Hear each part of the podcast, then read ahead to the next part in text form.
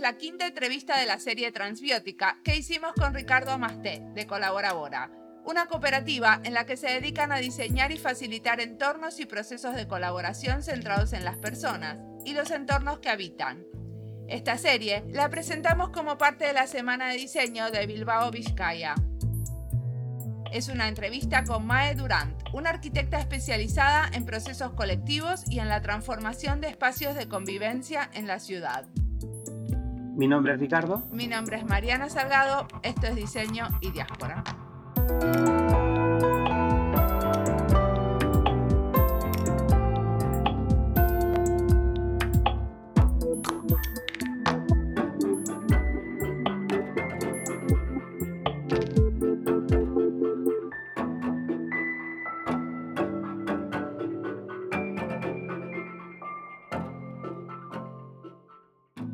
Vale, pues nada, estamos llegando ya a la última entrevista de la serie de Transbiótica, que, como ya os hemos ido contando, es un proyecto que, una investigación que tiene que ver un poco con acercarnos a los hábitats, ¿no? pensar cómo, cómo vivimos juntas, ¿no? Y pensar en, en, los entornos y los sistemas de los que nos dotamos eso, ¿no? Para, para convivir todo el rato como la serie tiene que ver con ir mezclando como personas que trabajan desde distintas disciplinas, ¿no? Pensando en que esto de vivir juntas es un reto complejo, ¿no? Y entonces como sumando diferentes saberes, experiencias, disciplinas, ir como construyendo esas formas de vivir eh, como alternativas, ¿no? A las, que, a, las que, a las que conocemos, a las que estamos acostumbradas.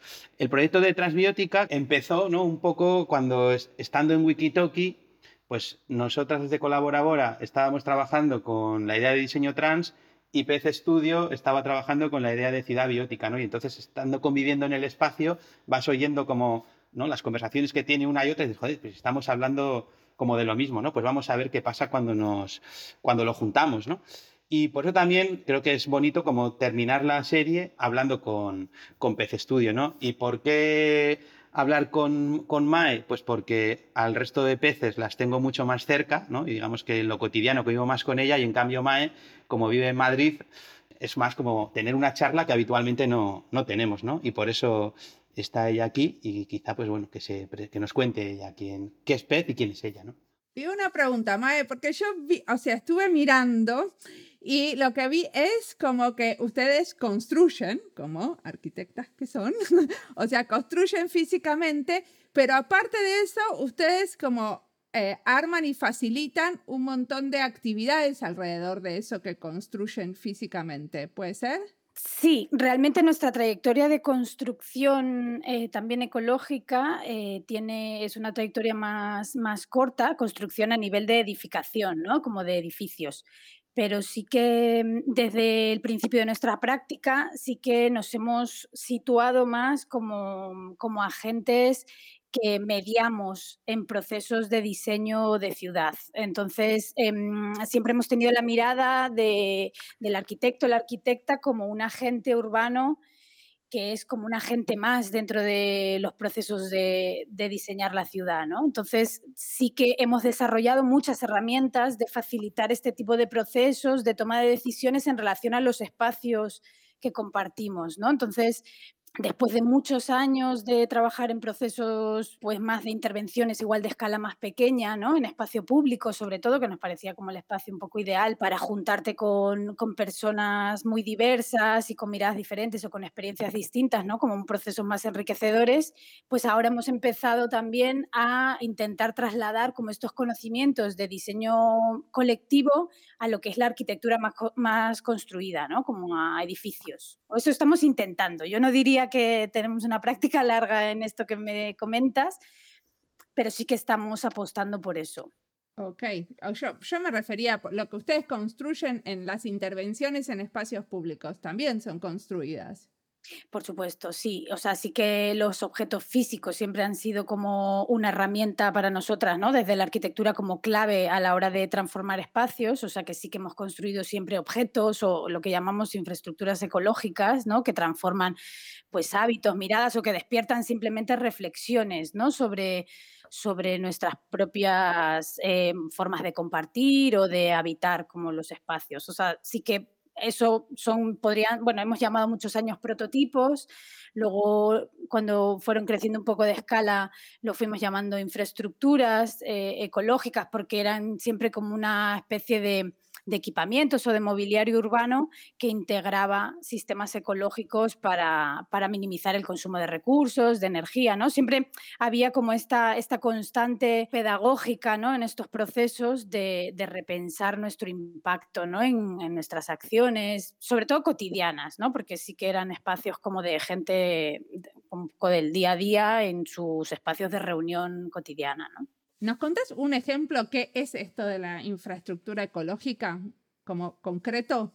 Sí, dentro del proyecto que ha mencionado Richie, ¿no? de Ciudad Biótica, que es este, esta mirada a la ciudad como, como algo vivo, ¿no? como un espacio donde hay muchos intercambios entre agentes, siempre hemos tenido esa sensibilidad de tener en cuenta como agentes humanos, pero también no humanos, ¿no? siempre lo, lo vivo era como mucho más amplio que lo humano, evidentemente hubo un proyecto que, fue como un poco una condensación de proyectos más pequeños, que es el concepto de agroplaza, que es una especie, es una mezcla entre una plaza, un aula, eh, una exposición, ¿no? Y es como mm, un espacio público en el que instalamos en el 2015 en Getafe, pero que, que luego se ha ido como replicando en otros sitios. Ahora mismo también se ha replicado en, en la Plaza de Quiriquiño, en Irala, en Bilbao, donde se instalan como familias de mobiliario urbano que asociados a diferentes temáticas, que es recursos que deberían ser accesibles a todas, ¿no? como el agua, la energía, eh, la alimentación, eh, la gestión de los residuos, pues se instalan como sistemas que nos ayudan a relacionarnos con estos, con estos recursos como de, de, una manera más respetuosa, de una manera más, sí, accesible a todas. Son sistemas que puedes replicar en tu espacio doméstico, ¿no? Como por ejemplo, pues no sé, desde una bicicleta que genera energía y puedes enchufar el móvil y oír música en el espacio público, hasta un, pequeño como banco de semillas que también es compartido, o espacios donde se fomenta el intercambio de, objetos para que tengan una segunda vida, no sé, como, vamos, había como un listado muy grande dentro de la Agloplaza que desarrollamos como, como pequeños prototipos de estos, de estos sistemas ecológicos o infraestructuras ecológicas que llamábamos, ¿no? que eran estos artefactos urbanos que incluían todo este tipo de, mm, como de sistemas que podías probar, ¿no? o sea, que la gente podía pasear por el espacio público y probar directamente cómo es esto de reutilizar el agua, cómo es plantar, cómo es, eh, pues eso, generar energía con tu movimiento, ¿no? cosas así muy sencillas como accesibles a todos, a todas. Y la idea es que después la gente le den ganas de recolectar el agua en su casa, por ejemplo. O sea, ¿qué es lo que a ustedes les gustaría que pase después que se pasean por ahí? Realmente eh, son proyectos como de, siempre hemos desarrollado como que llamamos de investigación-acción, ¿no? O beben de ahí, tiene una parte práctica muy fuerte, pero sí que es muy importante más bien eh, la reflexión, ¿no? No tanto no creemos que este tipo de infraestructuras van a cambiar o van a tener un impacto transformador como a gran escala o que de repente todas las viviendas que están alrededor van a instalar, pues yo qué sé, eh, ¿no? Como depuradoras de agua eh, hechas en casa, ¿no? Ojalá.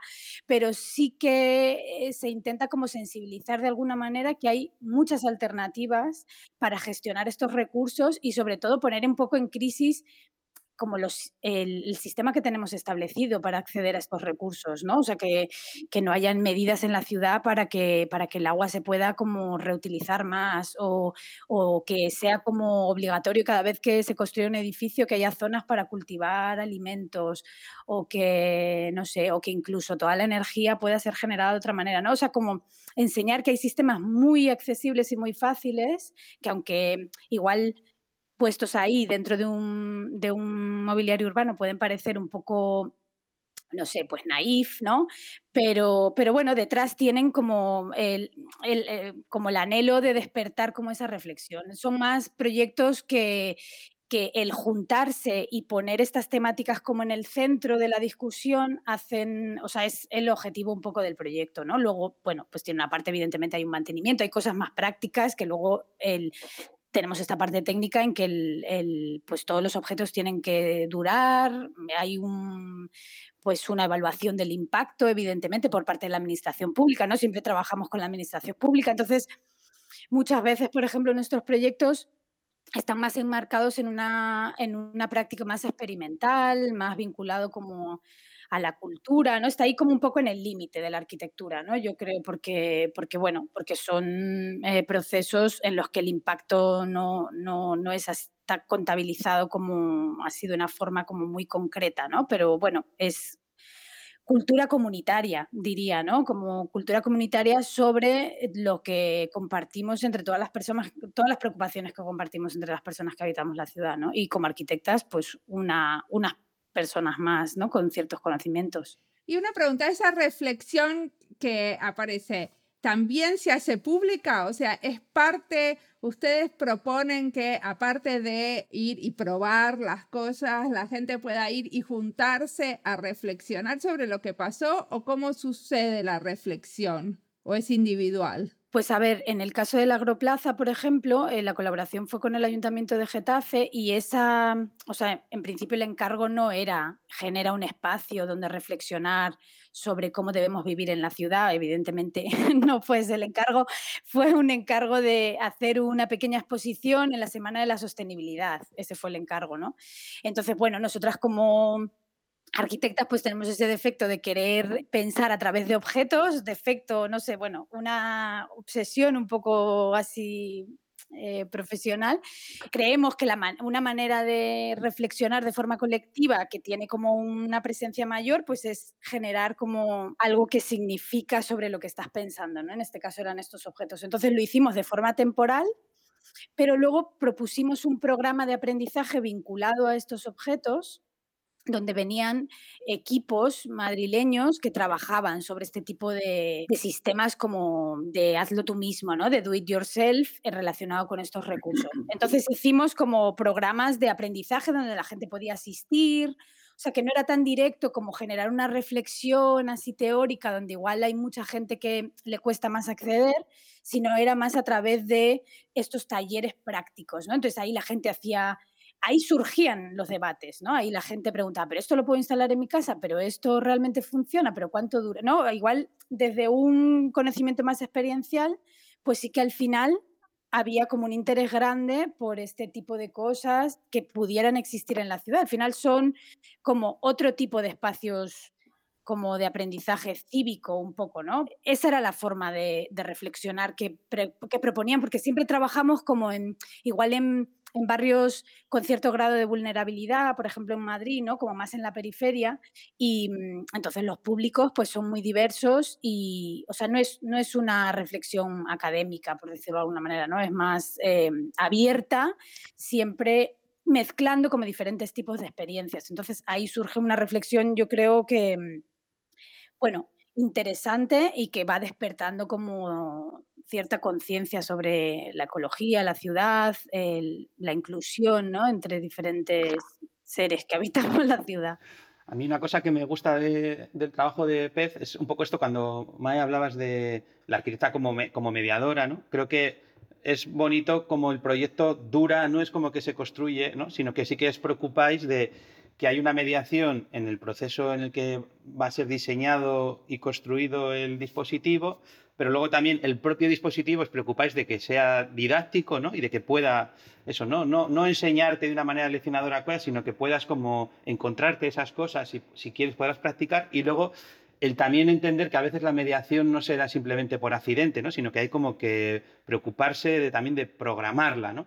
Que también creo que pasaba en, en, Commons, ¿no? Con cómo, claro, había un trabajo que es un trabajazo gigante de juntarte con todos los colectivos, que era un dispositivo que se movía por un montón de barrios, poner en contacto también ese dispositivo que tú vas a instalar para que los del barrio lo sientan como propio, para que lo usen y entonces al usarlo contigo de manera mediada aprenden a qué cosas se pueden hacer ahí, ¿no? Entonces creo que esa es una labor, ¿no? Como que es un hilo conductor de todo el proceso que es como muy, muy importante y que a veces no se ve y no se le da valor o no suele estar en el presupuesto tampoco, ¿no? Sí, yo creo que es una, o sea, yo muchas veces en proyectos, en este de Bilbao Comos, que igual, bueno, sí que estaba más englobado desde un centro, ¿no? Que vinculaba a la cultura, pero otros proyectos que hemos tenido, por ejemplo, en Villaverde, Crear Villaverde, sí que muchas veces nos sentimos como realmente trabajadoras públicas, ¿no? O sea, sí que eh, no formamos parte de la administración pública, pero somos como colaboradoras o brazos un poco técnicos ¿no? de, la administración cuando tienen este interés de, generar participación en, el espacio público. Pero es verdad que son procesos, como comentas, pues bueno, que requieren muchísimo tiempo, ¿no? Eh, diseñar entre en colectivo ya sea con un grupo elegido o, si no es de, de, esta forma, ¿no? que hacemos más nosotras en este tipo de procesos, como más abierta, tiene una cantidad de, de, cuidados, ¿no? Como vinculados para realmente ser inclusivo, para realmente eh, llegar a, mm, bueno, al máximo de personas posible, ¿no? Como que, que, sí, que nunca está, mm, que igual no se, no se visibiliza tanto, ¿no? La, la, palabra participación igual se dice así como, como rápido y no se, no se profundiza, ¿no? ¿Qué tipo de participación o cómo o, o, ¿no? cuáles han sido las dificultades? Es verdad que desde la arquitectura, nosotras hemos trabajado en algunos proyectos con personas especializadas en sociología urbana, que igual tienen muchas más herramientas en este sentido, ¿no? Desde la arquitectura sentimos que nos hace falta como esa, esa pata porque no hemos ido desarrollando herramientas como de forma autodidacta y, como por intuición también muchas veces, ¿no? De, de, las cosas que fallan, ir probando, pero, pero sí que es verdad que los trabajos son, son enormes, ¿no? Entonces, bueno, la medición del impacto también es algo que no está normalmente también como incluido ¿no? en estos procesos y que también nos parece fundamental y que muchas veces en los procesos nosotras no llegamos a, a poder hacer un seguimiento como más a largo plazo para realmente visibilizar, bueno, pues impactos igual más profundos o más o más pequeños, pero que sí que son importantes muchas veces, ¿no? Que solo con narrar lo que ha pasado, ¿no? Que es lo que a lo que solemos llegar en los procesos, nos parece que a veces es insuficiente para visibilizar todo lo que todo lo que genera y todo lo que se mueve, ¿no? Todo lo que porque la respuesta muchas veces es buena y hay una un componente relacional muy fuerte ¿no? en este tipo de, de, son como una especie de convivencias, ¿no? de diseño en la que compartes un poco tu día a día de personas como muy diferentes, ¿no? A mí, a mí me parecen proyectos muy interesantes, pero es verdad, como dices tú, que no están como igual muy valorados o muy recogidos, ni encontramos tampoco muchas administraciones públicas que realmente quieren tomarse en serio este tipo de procesos, ¿no? Dentro del, diseño de las ciudades, de, yo qué sé, departamentos de urbanismo, de ayuntamientos que quieran. Por eso me apetecía también contar Crear Vía Verde, porque para nosotras fue un lujo encontrar un espacio para diseñar edificios con gente desde la administración pública, ¿no? Dale, contanos de Vía Verde. No, digo porque como estaba hablando Richie de esto de valorar los procesos, pues eh, Crear Villaverde fue un programa que desarrollamos eh, con la coordinación de Eva García, que era la asesora de en la Junta Municipal de Villaverde, que es el distrito más al sur de Madrid, que tenía un grado de vulnerabilidad después de un diagnóstico que hizo Manuela Carmena como muy alto, y decidieron abrir este programa experimental en el que eh, incluir un servicio municipal, o sea, nuestra parte era la Oficina de Arquitectura y Urbanismo Participativo, se llamaba Crear Villaverde, eh, pero estaba dentro de un departamento de comunicación, de un departamento de intervención social, o sea, como que éramos un equipo de gente, ¿no? Y entonces lo, lo que consistía simplemente, aunque luego era un trabajo muy enriquecedor, pero también muy duro a la vez, era diseñar colectivamente todas las obras de arquitectura y urbanismo que ocurrieron en el distrito en los años de legislación, ¿no? Simplemente era eso, o sea, simplemente... Bueno, simplemente eso es un montón. Diseñar colectivamente todas las obras de un distrito, eso es un montón. Todas, todas. Esa era su apuesta, alta, bonita, pero a la vez, como dice Richie, eh, ¿no? Hacía falta como muchos recursos ahí que igual no, no teníamos tampoco, ¿no? O sea que fue un periodo corto, no se pudo ampliar, estuvimos al final como dos años y medio y el siguiente gobierno como que ya eh, el servicio lo, lo, paralizó y ya no se pudo continuar, ¿no? Pero cuando dicen diseñar colectivamente, era, me contás un poquito más de cómo, de la carne, de qué pasaba en, esa, en ese colectivo, digamos, en esa participación. Pues a ver, ya era un gobierno que ya iba diseñando como sus, o decidiendo, ¿no? Como el programa estratégico de, obras y equipamientos en el distrito en base a las demandas, ¿no? De, la población, entonces ya tenían como una hoja de ruta definida por las demandas ciudadanas Pero, por ejemplo, pues cuando había una demanda, pongo un ejemplo, ¿no? Que de un proceso que se coordinó bastante bien entre, entre Villaverde y el Ayuntamiento de Madrid, había una necesidad de una, de una biblioteca en un barrio de Villaverde que se llama Butarque. Entonces, lo que hacíamos nosotras desde la Oficina de Arquitectura y Urbanismo Participativo era diseñar cómo se iba a desarrollar esa obra de arquitectura de una nueva biblioteca en un barrio, contando con las personas que le iban a utilizar. Entonces, claro, decías, bueno, pues mi labor, al principio tampoco sabíamos muy bien cómo, cómo enfocarlo, pero al final era como simplemente diseñar esos pasos, diseñar esos procesos, ¿no? Entonces diseñamos primero pues que ocurriera como un proceso en el que todas las personas usuarias codiseñaran o hicieran como unos requerimientos gráficos, pero también escritos para los futuros arquitectos que iban a diseñar esa biblioteca a través de un concurso, pero ya el concurso de arquitectura ya por lo menos tenía una cosa muy chula que era un tocho importante, que era todo lo que quería la ciudadanía que cumpliera esa biblioteca. Dibujado, escrito, ¿no? Hicimos como diferentes metodologías. Entonces ahí ya, en ese concurso ya había un montón de arquitectos, arquitectas que no les interesaba participar, evidentemente, ¿no? Porque había que cumplir este tocho, ¿no? ¿Y por qué? O sea, ¿por qué no les va a interesar? Digo, acá se hacen esos e, ese tipo de procesos. La diferencia es que no tenemos un una oficina de urbanismo participativo, que a mí me parece maravilloso que la tengan, y encima que tengan arquitectas, porque acá muchas veces eh, se está usando más diseñadores de servicios para entender qué es lo que quiere la ciudadanía y después viene otro equipo que serían como los arquitectos pero lo que no entiendo es por qué los arquitectos podrían no querer participar porque están los deseos de la ciudadanía. ¿Qué tendría de malo?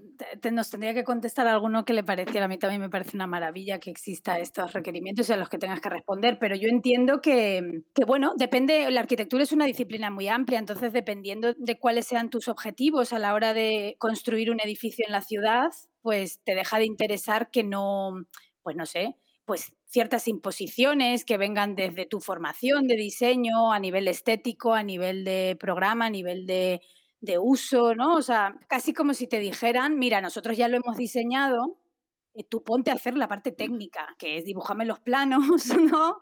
Entonces, claro, te quitas que no es verdad, porque realmente luego hay una parte creativa que, hay, que, hay que ponerla al servicio de, estas demandas, ¿no? Ustedes lo que hicieron es la investigación de alguna manera. Claro, o sea, nosotros lo que hicimos fue, dentro de las capacidades no técnicas, ¿no? De, de las futuras usuarias, usuarios, pues intentar dibujar, ¿no? Pensar sobre, sobre la parcela, cómo podría ser. Y, la verdad que, evidentemente, si no tienes formación técnica, puedes saber un montón de cosas que, que, que, sabes cómo quieres que sean de un edificio, aunque no sepas luego eh, técnicamente cómo se va a construir, ¿no? Pero sí que puedes saber pues no sé, el, tipo de luz, el tipo de espacio, eh, cuánta, ¿no? Si quieres que esté muy compartimentado, si quieres entrar ya cosas más funcionales, como por ejemplo, queremos entrar los fines de semana y que haya un acceso que nos permita hacer usos que no estén regulados, que nadie nos tenga que dar permiso, ¿no? Que la mitad de la biblioteca sea como autogestionada, o sea, no sé, que hay un montón de cosas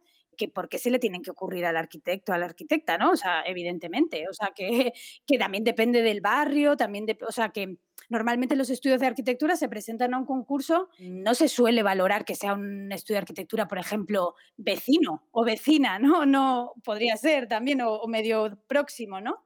Que, también me parece que no, no, debería ser así, pero que vamos, que, que esa unión entre las personas usuarias y estos arquitectos, arquitectas que diseñan me parece fundamental, pero no a nivel de, de enfoque social, sino también económico de la ciudad. O sea, es decir, si luego la la biblioteca no se utiliza en el futuro, no va nadie, porque se ha hecho allí, pues una, imagínate, pues llevándolo al extremo, pues un edificio muy bonito, ¿no? Con una, yo qué sé, con un aspecto como, no sé, muy llamativo y muy contemporáneo, pero luego nadie va. O propone un programa de una forma en que la gente pues no necesita ese tipo de, propuesta, ¿no? Pues también es, es como un fracaso, ¿no? Como obra arquitectónica. Entonces, a mí me parece que tiene todo el sentido del mundo que las personas usuarias sean las que como que pautan el diseño, ¿no? Nosotros acá en Finlandia, por ejemplo, la biblioteca del barrio es muy importante, tan importante que organizamos fiestas en las bibliotecas. Y si uno quiere hacer un cumpleaños, o, sea, o sea como hay posibilidades de que si es algo eh, de la comunidad, por ejemplo, cuando los voluntarios locales, eh, nosotros como que festejamos nuestro voluntariado o algo por el estilo. Se llaman caroncas y son fiestas que hacemos para nosotros, para los activistas del barrio, digamos. Y ahí bailamos y, o sea, la biblioteca es como el lugar para hacer esas fiestas.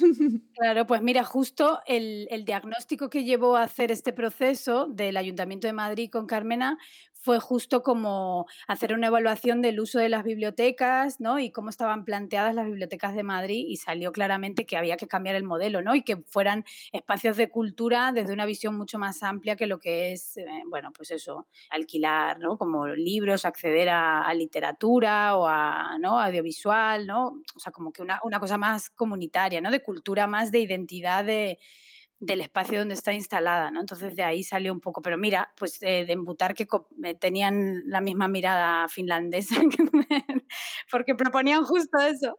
Sí, de bibliotecas podemos hablar mucho porque el tema nos apasiona acá. Sí, sí, a mí también, la verdad. Ese, ese proceso fue increíble, sí. Creo que es importante lo que comentas, Mae, también, como desde una perspectiva, como vamos a decir, feminista, de abordar la arquitectura, ¿no? Cuando dices que hay muchos arquitectos a los que, aunque todo esto siempre sea un poco a veces estereotipos, ¿no? Que hay muchos arquitectos a los que no les apetece ir a un programa que ya está como construido, claro, además en el, Estado español ha pasado mucho que hemos vivido en los últimos, yo qué sé, 30 años, incluso desde la democracia, construyendo iconos arquitectónicos, ¿no? Que tenían que ocupar el espacio público significándose y entonces se buscaba como esa especie de arquitecto superautor que viene y te planta como una obra que es su obra, ¿no? Y en cambio, las prácticas que hacéis vosotras y un montón como de gente, ¿no? Que al fin y al cabo también nos pasa a veces que vivimos como en la burbuja de los arquitectos con los que nosotras convivimos, que todas tienen como esa perspectiva de construir con otras, ¿no? Pero que luego en la realidad, en el día a día, eso no es lo mayoritario, ¿no? Entonces, como esa práctica de la arquitectura como más que es de ponerte a disposición de la comunidad, de escuchar, de cuidar, de atender, de pensar realmente en los usos antes que en la, ¿no? la forma aplicada al uso, creo que ahí sí que hay como un cambio de perspectiva muy, vamos, que es que es total, ¿no? Y que creo que está muy presente también como en vuestro trabajo y que no deja de, vamos, y que también creo que tiene que ver, pues porque sois todo un estudio compuesto por mujeres, ¿no? Sí, la verdad que esto que dices es importante, eh, la perspectiva feminista, porque también genera muchos debates internos, porque a la vez que sí que creemos que toda nuestra práctica tiene esa mirada, ¿no? De siempre mirar un poco a los márgenes, de, ¿no? Como procesos en los que, que son inclusivos, donde hay muchos cuidados, pero también hacemos la reflexión de esa perspectiva feminista, cómo se aplica ¿no? Como hacia el equipo, ¿no? O hacia adentro, ¿no? Porque todos estos procesos que son muy innovadores y que son muy enriquecedores y que son en el tipo de arquitectura y de, no sé, de rol profesional en el que creemos, también, como tú decías antes, no están valorados y no está como reconocido todo el trabajo que llevan detrás, entonces también revierte pues, en cierto agotamiento, cansancio, ¿no? Por parte de, de nuestro equipo, ¿no? O sea, como que hacia adentro a veces ponemos un poco en crisis que no son, no son procesos como tan feministas en ese sentido de cuidados hacia, hacia el equipo que lo desarrolla, ¿no? Y ahí hay una tensión un poco entre hemos generado esta práctica, nos parece maravillosa y muy necesaria para la ciudad, ¿no? Que, la ciudad se, los procesos se enfoquen de esa manera, de forma participativa, de forma ecológica, con cierto grado de experimentalidad también, ¿no? Porque este, este proceso que, hicimos en Crear Vía Verde o, el, o la intervención en tándem también, como de, ¿no? de, de espacios donde generas tu propia energía, pues llevan muchísimo trabajo, ¿no? Muchísimo trabajo y, bueno, me alegra oír que en Finlandia igual es una cosa más establecida, como que las personas usuarias siempre forman parte de tomar las decisiones en la ciudad, ¿no? No, no, siempre no. Pero en el diseño de bibliotecas sí. Claro, en el diseño de bibliotecas puede ser que ahí está como, ¿no? Pero que, pero que en España parece como lejos, ¿no? O sea, salvo esa experiencia que fue, pum, nos hizo saltar de escala, ¿no? A nivel de metodologías eh, participativas nos cuesta en la, en, la construcción, en los edificios, ¿no? Como dentro del tablero, ¿no? Que tiene que funcionar de una manera, pero luego lo que vas construyendo nos cuesta más como meter este tipo de enfoques, ¿no? O sea, hay una tensión entre lo feminista hacia afuera y hacia adentro. hay ahí como un debate en el estudio importante, muy importante. Y también tienen, me imagino, como así como generaron herramientas para la participación ciudadana, deben tener como algunas reglas y herramientas para la organización interna, ¿no? De, del colectivo de ustedes. ¿Me contás un poco de eso? ¿Puede ser?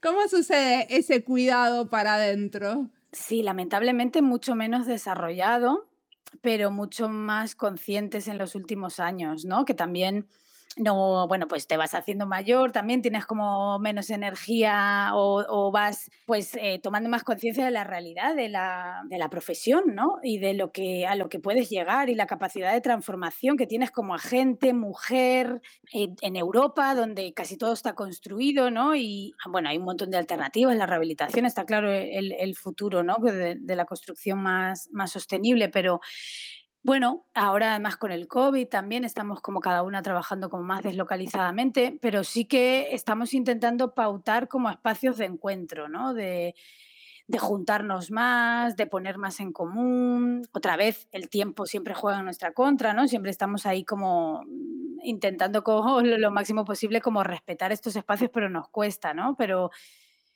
eh, también estamos en Madrid y en Bilbao, que también es otra, otra, otra gestión, otra cantidad de tiempo para, para, poder, como los aprendizajes, trasladarlos de un sitio a otro, ¿no? Para poder seguir, para poder sumar, para poder seguir como las mismas líneas de trabajo, ¿no? Intentamos hacer como planteamientos anuales en los que plantear como unas temáticas que aunque cada, en cada sitio desarrollamos unos proyectos, por lo menos que podamos sumar experiencias, ¿no? Hacia las mismas direcciones las fundadoras somos amigas de toda la vida, hemos estudiado arquitectas juntas, hay ahí como algo, una base como muy fuerte, ¿no? De, confianza, de, de, cuidado en lo máximo que podemos, pero estamos reforzando últimamente, porque hemos visto que nos ha pasado factura, los encuentros, ahora mismo más virtuales que presenciales, pero este año, por ejemplo, hemos querido celebrar una cosa que hacía bastante tiempo que no hacíamos, porque este proyecto Ciudad Biótica Agroplaza ha sido seleccionado en el pabellón de España de la Bienal de Arquitectura de Venecia, que simplemente un reconocimiento, ¿no? Pero, pero nos ha servido para poder juntarnos todas, ¿no? El 100% de las personas y, y, celebrar, porque decíamos, ¿qué hacemos allí? Si es COVID, no se puede hacer ninguna,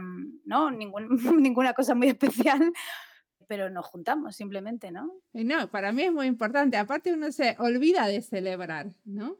Hay veces que cuando terminas un proyecto incluso cuando le va bien, ya tenés un montón de otras cosas que hay que empezar y, te olvidas de eso de que hay que parar y... Sí, con Elisa muchas veces lo hablamos, ¿no? Es como, vale, de este concurso que nos presentamos hemos perdido, hemos ganado y seguimos con el siguiente, ¿no? Y a veces es como, joder, un, un poco de rito, de, ¿no? De aplaudir, de, no sé. No, incluso para mí cuando cuando hay así como un, un fracaso, está bueno festejar. También, ¿no? Como llorar eh, otra vez de la pantalla.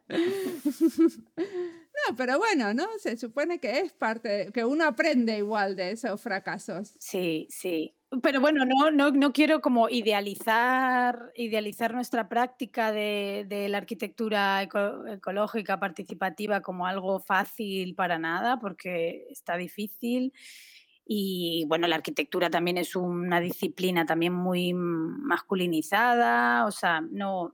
Pero bueno, por lo menos hemos encontrado, y yo creo que juntas ha sido como mucho más fácil, los temas que nos interesan y estamos intentando como combinar esos cuidados internos con esa, bueno, experiencias un poco transformadoras dentro de lo que cabe hacia afuera, ¿no? O sea, ese equilibrio, estamos, todos los días intentamos como pensar cómo se hace, ¿no? Que no, no es nada sencillo.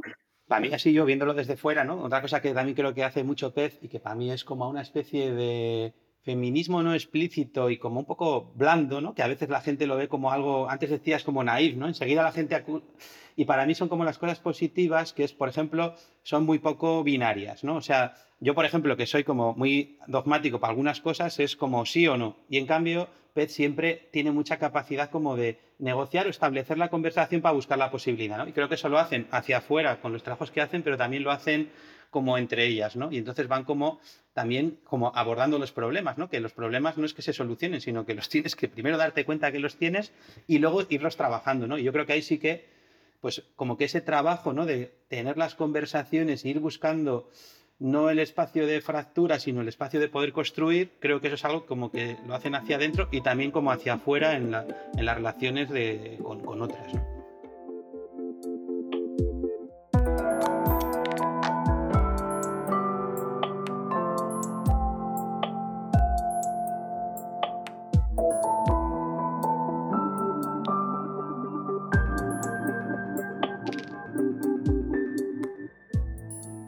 Es parte de las listas Diseño Feminista, España y Diseño, Arquitectura para el Cambio, Ciudad y Diseño, Diseño y Transbiótica. Las listas las encuentran en Spotify y en nuestra página web. Mae habla de cómo aplicar la perspectiva feminista hacia dentro de la organización. Y de eso también charlamos en esta misma serie con Felipe González Gil, en relación a la organización donde él está, SEMOS 98. Supongo que para eso es algo que también en Colabora Bora lo tienen en cuenta, ¿no? ¿Cómo es para ustedes, Richie? Para nosotras que siempre es como un poco la idea esta del maestro ignorante, ¿no? Siempre es como poner atención en eso que, que, sabes que no se te da tan bien, ¿no? Pero que sabes que es importante. Entonces, todo esto de poner la vida en el centro es como fácil decirlo, pero luego no estamos educadas, equipadas como para, para, hacerlo, ¿no? Entonces es todo el rato como tratar de darle importancia, trabajar sobre ello para ir, ir como mejorando día a día, ¿no? Y sí que quizá los feminismos es casi lo que más nos cambia o lo que más nos saca de nuestro de ese espacio como de confort, ¿no? Porque es como aprender como de la humildad del feminismo, ¿no? De, de esa especie de, de, escucha, ¿no? De radicalidad no violenta, pero que es totalmente como transformadora, ¿no? Entonces todo eso como irlo como incorporando en unos cuerpos que quieran o no, pues están construidos de una forma como heteropatriarcal, pues es como muy importante y sí que es en donde vas como notando como más transformaciones, quizás muy pequeñas, pero que son como significativas, ¿no? Y luego, así como por identificar como algunos momentos como concretos, ¿no? Sí que yo me acuerdo con en un proyecto que estábamos trabajando te apareció como el dibujo este de la economía del iceberg, ¿no? Y de repente, que nos lo enseñó Begoña Pecha Román, y de repente ver ese dibujo no era como entenderlo, ¿no? A nosotros que nos gusta mucho hacer dibujos para entender cosas, pues ver el dibujo ese del iceberg nos sirvió como para visualizar claramente esa, situación, ¿no? O luego desarrollamos, nuestra compañera Rosa desarrolló la guía de la sostenibilidad, ¿no? Que es una guía de trucos y remedios para tratar de hacer efectivo eso de poner la vida en el centro, ¿no? Como tratar de en tu vida cotidiana productiva ir incorporando como pequeños elementos que te ayuden a realmente dar más importancia a los cuidados, al dejar de hacer, ¿no? Al tomarte el tiempo, ese tipo de cosas. Y luego ahora, por ejemplo, en Wikitoki también hemos abierto una serie como de podcast que se llama Wikisoñuac y uno de ellos tiene que ver también con cómo practicar o qué espacio juegan los feminismos en, la comunidad de Wikitoki. Entonces sí, sí es algo con lo que tratamos como de relacionarnos o alimentarnos continuamente.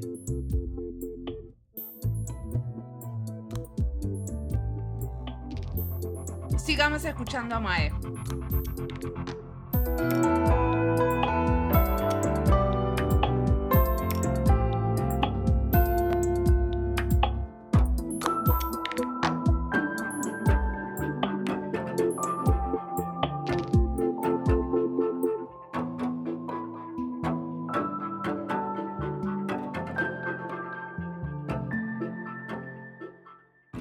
Decime, ¿qué cosas te inspiran? ¿Qué estás leyendo, mirando? Pues a ver, lo último que encuentro, así que me gustó bastante, a una presentación que además lo tengo aquí, pero que no, no lo he acabado de leer, pero que me encantó encontrarlo, es este libro de Diseñar el desorden, no sé si lo conocéis, de mm, el sociólogo Richard Sennett, parido en Londres, y el arquitecto Pablo Sendra que lo teníamos ahí en el radar, pero no, no lo conocíamos así muy profundamente y tuvimos la oportunidad de, de hablar con él un, un, poquito ahí en la, en la charla y la verdad que es una maravilla el planteamiento de este libro, vamos, eh, nos sentimos ahí como súper identificadas en, en, todo lo que se habla, incluso plantean como ejemplos así prácticos también de cómo transformar un poco el modelo de las ciudades y tal, y, y la verdad que por lo que entendimos como un trabajo más de, investigación desde la academia, ¿no? Pero sí que observando mucho como experiencias eh, más cotidianas de las ciudades que habitan, ¿no? En este caso creo que Londres, ¿no? Hablaba Pablo, y Sevilla.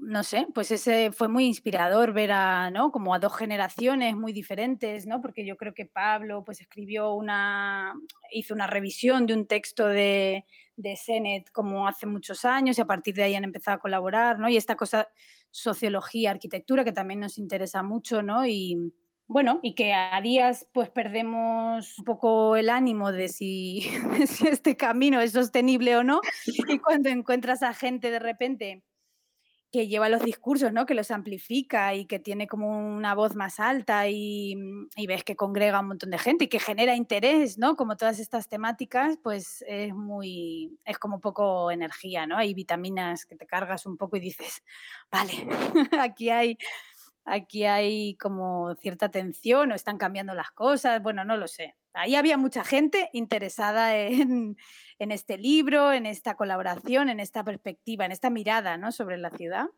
Me pareció como muy, muy, muy buena. Y Richard Sennett escribió ese libro del artesano. A mí me gustó mucho, por lo menos. Eh, él escribe mucho entre, como en las prácticas, de las, para mí tienen que ver con las prácticas proyectuales. Sí, sí, sí, total, total, ¿no? Como esta cosa más artesanal. Buenísimo. ¿Y el futuro? ¿Qué te imaginas o qué te gustaría que pase? me gustaría mucho que, que, sí que después de esta crisis que ha habido y de la, bueno, de la crisis que llevamos como cultivando como mucho tiempo y con, con ciertos retos marcados, ¿no? A nivel Europa, ¿no? Como los fondos que vienen, ¿no? El tipo de iniciativas que se, que parece que se, mm, que se quieren como promover, ¿no? De, de transformación en las ciudades, a nivel de construcción, pero a nivel también de, del tipo de modelo de desarrollo de proyectos, ¿no? de, de relación entre, entre, lo público y lo privado o entre ¿no? la administración pública y como eh, empresas más pequeñas. ¿no? No sé, me parece un marco ilusionante, ¿no? Como a 10 años vista, eh, poder que este tipo de proyectos, ¿no? Participativos, ecológicos, más feministas, ¿no? Inclusivos, sean cada vez como más, eh, más, ¿no? más comunes, más eh, valorados, que haya más recursos para poder desarrollarlos, para poder llevarlos, eh, no sé, como una escala mayor, eh, no sé, que la arquitectura, la disciplina se transforme, ¿no? Y que de repente esto de, de, la arquitectura diseñada por las personas usuarias y los arquitectos como un agente más, sea algo como mucho más fluido, ¿no? Que haya como muchas más oportunidades para este tipo de proyectos. Eso es un poco, o sea, realmente que, que la práctica como decía Richie antes, ¿no? Y que comentabais, como que, que sí que compartimos pues, muchos agentes creativos, ¿no? Vinculados a, la ciudad, pues que tengamos ese, ese espacio, bueno, y la ciudadanía para poder ponerlo en práctica, que se haga real, ¿no? O sea, que las ciudades sean eh, espacios un poco más humanizados y más, o sea, eso sí que ya es como una obsesión más igual no sé si com compartido con, con, todas las de PC Studio, pero que sí que haya como una conciliación entre lo urbano y la naturaleza como mucho más potente, ¿no? O sea, que esa, esa dicotomía de los dos espacios que, de, que se vaya difuminando un poco, ¿no? Sí, que en lugares como Madrid, en esas grandes ciudades, es más difícil.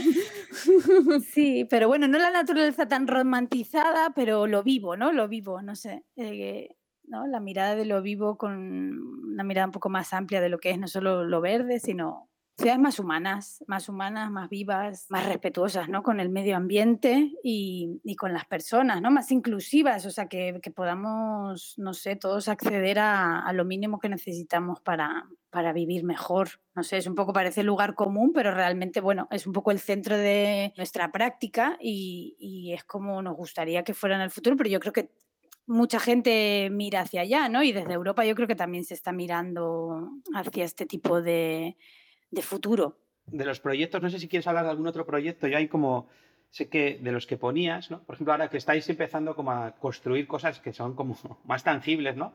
Eh, yo conozco los que se están haciendo el mercado, el edificio este de, de bienes europeo y tal, pero tú en la lista que ponías, creo que ponías el de la casa de Lima, ¿no? Pues a ver, así sobre proyectos más de edificación, eh, que ya como os he contado, estamos poniendo un poco el foco ahí, ¿no? De trasladar un poco todas estas miradas a lo que es la arquitectura más construida o, vamos, rehabilitación. En Madrid, por ejemplo, sí que hemos, estamos ahí en trabajando en, proyectos más de paisaje, de urbanización, que en un concurso en Rivas, al sur, que tenemos eh, un proyecto que estamos entre las tres finalistas, pero estos procesos son como muy lentos, entonces eh, estamos esperando todavía el fallo, pero es un proyecto también que, que tiene como todos estos criterios de diseño embebidos un poco en un espacio de transformación urbana muy grande sobre las vías de del metro en Rivas y un parque mm, sobre esta cubrición. ¿no? Eso sería una transformación de la ciudad bastante grande, pero se está todavía como en, dibujo, ¿no? Todavía no lo estamos. Y este que comentabas em, es un encargo privado en Lima. Eh, nació como un proyecto para una casa en la playa al sur de Lima para cuatro personas mayores que querían un poco tener una casa para eh, su disfrute así como de forma más conjunta, ¿no? Entonces estuvimos estudiando como diferentes modelos de cierto grado como de convivencia o de espacios compartidos dentro de estas dos casas, ¿no? Porque eran dos parejas, pues bueno, finalmente fue más o menos exitoso, pero sí que, mm, sí que finalmente se construyeron las dos casas con un, con un material que también teníamos muchas ganas de probar, que es la cal, ¿no? que es un material que se adaptaba muy bien al clima, que es un material muy ecológico y que está un poco denostado, ¿no? que se, para construir rápidos mm, en este tipo de, entornos se suele, ¿no? de segundas viviendas, ¿no? En, en, esta playa, por ejemplo, en los pulpos, se utiliza mucho el bloque de hormigón. ¿no? Y aquí pusimos mucho énfasis en que todos los materiales fueran materiales eh, respetuosos ¿no? con el medio y que estuvieran como que estuvieran eh, localizados como cerca del emplazamiento de la construcción. Entonces eran la cal, sobre todo, que eran bloques de cal, que son muy poco conocidos en este formato. O sea, la cal es un material como tradicional, ¿no? Que se ha utilizado mucho en España, pero, pero en esta fórmula como para una construcción más rápida, como más contemporánea, no es tan conocida y fue un descubrimiento, ¿no? Hicimos ahí una investigación en materiales y conseguimos este material que se producía además muy cerca de donde era el emplazamiento de la, de la obra y luego madera, mucha madera y caña, que también había como mucha producción cerca de, la zona de construcción. Entonces, bueno, nosotras siempre hemos estado enfocadas a procesos más públicos, ¿no? Arquitectura más pública, pero bueno, también fue una experiencia que en este pequeño grupo de gente, ¿no? Eran cuatro personas que sí que tenían ganas de, bueno, de experimentar un poco y de probar cosas nuevas. Desde luego la palabra ecología tampoco estaba como muy cerca de sus de sus pretensiones, pero sí que, bueno, encontramos la forma de, dentro de este encargo privado, que en principio no es un poco nuestra, nuestro objetivo, también experimentar con este tipo de criterios de diseño, ¿no? En, en una vivienda para cuatro personas, ¿no? Como algo más, más pequeño, pero que nos permitió también alimentar, o sea, sí que siempre intentamos como todo lo que, todos los proyectos que nos ofrecen, pues intentar como enfocarlos como en, como en la misma línea del resto de proyectos, para que por lo menos puedan como ir eh, sumando, ¿no? Ya que no tenemos como grandes obras ni grandes construcciones, pero todo lo que vamos haciendo que vaya siendo como partes un poco del mismo, de la misma investigación o de la misma exploración desde, desde el estudio. ¿no? Entonces, este proyecto al principio era como no muy atractivo, era bueno, pues un proyecto que no está mucho en la línea de lo que hacemos, pero luego, luego sí que fue muy enriquecedor a nivel más técnico, ¿no? De este nivel de también codiseño, ¿no? Entre nosotras y los clientes, pero sobre todo en la parte de materiales ecológicos, ¿no? Esa parte de, investigar en materiales también sí quiero ver que es como todo el rato un reto, ¿no? O sea que, claro, cuando ya vas a pasar como del prototipo, ¿no? O sea, yo veo cuando los proyectos vienen más de cultura, en el que tú te haces tu prototipo como tú quieres, a cuando ya estás haciendo proyectos con urbanismo, con vivienda, donde entra todo el sistema de certificaciones, homologaciones, de que esto tiene luego como que durar, resistir, ser mantenido, ahí hay todo ese campo, ¿no? Que también creo que estáis como metiéndonos más en eso, ¿no? En cómo conseguir que luego lo que tú has propuesto, la constructora también lo pueda llevar a cabo, ¿no? De una manera también que sea como sencilla y asumible, ¿no? Creo que hay como mucho trabajo, ¿no? Sí, ¿no? Las herramientas que tenemos de lo que comentábamos antes de mediación, aquí las usamos muchísimo, ¿eh? O sea, solo convencer al constructor de que en vez de bloque de hormigón utilizara bloque de cal, o sea, eso fue un trabajo de ir, de ir viendo, ¿no? Cómo darle referencias eh, locales, ¿no? Que, en el que se había utilizado, no de la misma manera, pero parecido. O sea, fueron, o sea, que también yo qué sé, pues la arquitectura luego tiene también un montón de agentes, ¿no? Que forman parte cuando te pones a construir, que todos tienen que estar alineados. O sea, que si tienes unos clientes maravillosos que te dicen, venga, pues te dejamos experimentar, a ver, como más abiertos a algo más nuevo, pero luego está el constructor, luego está a pie de obra, pues los albañiles, o sea... No, y supongo que la experiencia de construir en Perú es muy diferente a la de construir en España. Bueno, fue un aterrizaje de PC Studio, o sea, fue nuestra primera obra, obra nueva construida, ¿no? Esta de Lima. Y yo creo que estuvo bien porque no quiero decir que allí los procesos sean muy diferentes que aquí, pero sí que era pues fuera de la ciudad, que siempre son territorios un poco más un poco menos regulados, por decirlo de alguna manera, ¿no? Entonces, bueno, pues eh, bueno, sí que hicimos todos los cálculos de estructuras y presentamos como todas las certificaciones y tal, pero, pero bueno, por lo menos todas las miradas, ¿no? Que hablaba Richie de todo lo que significa como utilizar materiales que luego eh, tienen que tener, o sea, tienen que tener una durabilidad, ¿no? La gente que vive dentro de esos espacios, eh, no sé, pues tiene que estar contenta con ellos, o sea, tiene, no tiene que ser una idea sin más que pruebas temporalmente, sino que esto ya tiene como un compromiso mucho más largo. Vos hablabas de las herramientas de mediación. ¿Me contás cómo es una herramienta de mediación? Claro, es una combinación entre técnicas de comunicación.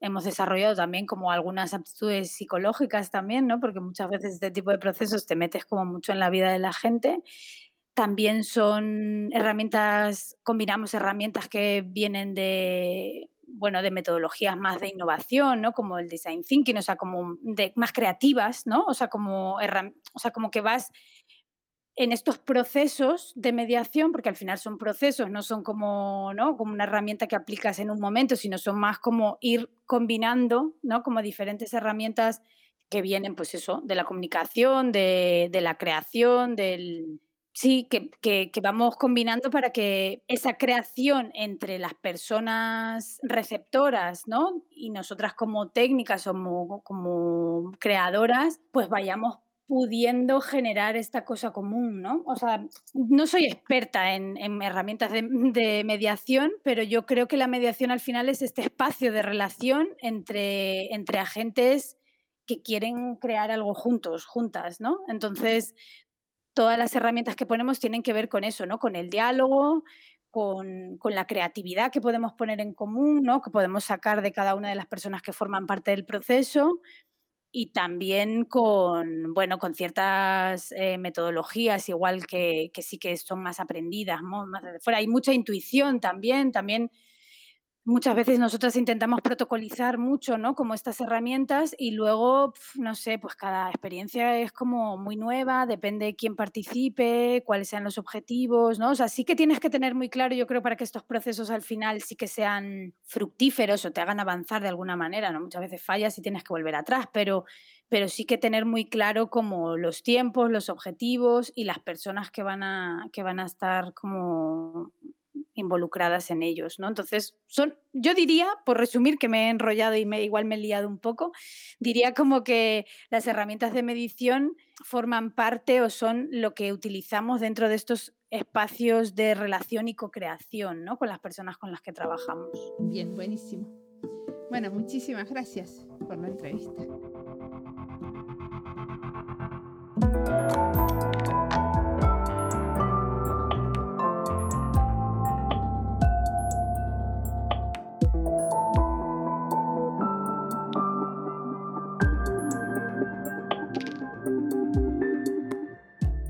Muchos diseñadores se autodenominan facilitadores o mediadores y mucho de esta facilitación es política porque hay muchas decisiones de diseño implícitas en la facilitación.